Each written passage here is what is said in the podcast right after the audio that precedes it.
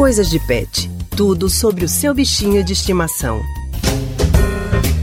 Você sabia que seu pet também pode desenvolver doença renal? Na coluna Coisas de Pet de hoje, vamos falar da saúde dos rins de cães e gatos. E para conversar com a gente sobre esse assunto, estamos com a nossa colunista Priscila Miranda. Priscila, muito boa tarde para você. Seja bem-vinda ao Rádio Livre de hoje. Olá, Anne. Boa tarde para todos. É sempre um prazer estar aqui. Priscila, março é o mês de conscientização das doenças renais, com a campanha do Março Amarelo. Agora, com relação aos bichos de estimação, que tipo de problemas podem surgir?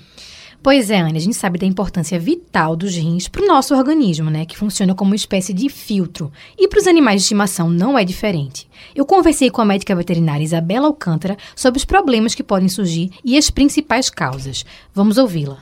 Quando a gente fala de insuficiência renal, né, o que a gente se refere é uma doença que pode afetar tanto um ou ambos os rins né, e que vai provocar alterações no seu funcionamento.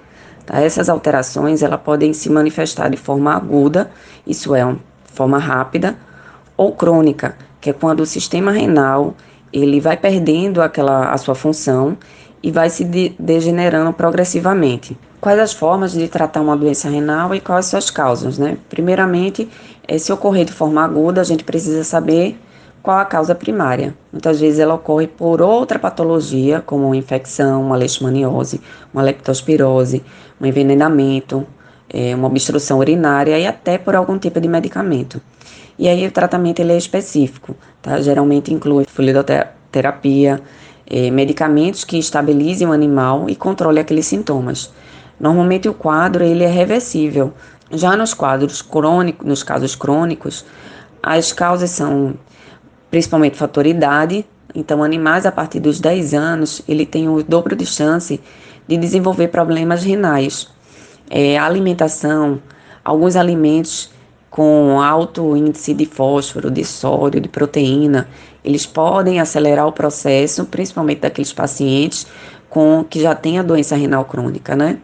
Pri, existem raças que possuem mais chances de desenvolver problemas renais para que a gente possa deixar aí todos os tutores em alerta? Existem sim, Anne, tanto de gato como de cachorro. A veterinária lista as raças mais comuns.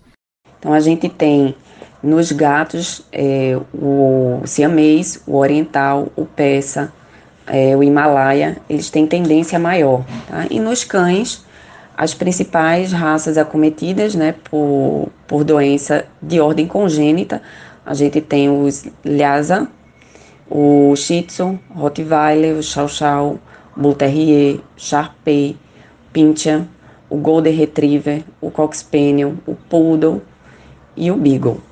Outra coisa importante de salientar, Anne, é que quanto antes a doença renal for diagnosticada, melhor vai ser para um tempo maior de tratamento e isso vai até retardar uma possível progressão do problema. Então a gente volta a reforçar aqui a importância de levar o pet para o médico veterinário com frequência. Até porque, né, Pri, hoje em dia existem exames que vão poder identificar o problema do animalzinho e o dono já vai conseguir começar logo esse tratamento. Isso, Anne. Como as doenças renais têm mais chance de aparecer em animais mais velhos, os veterinários recomendam que a partir dos 7 anos de idade o pet seja levado para consulta pelo menos a cada seis meses, justamente para se acompanhar as funções vitais, como as dos rins. Então, fica aí a orientação para você. Leve sempre o seu bichinho de estimação ao médico veterinário. Não de bobeira. A saúde do seu bichinho de estimação também é muito importante.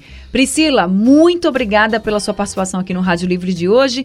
Uma boa tarde para você e até segunda. Eu que agradeço, Anne. Estou de volta na semana que vem. Tchau, tchau.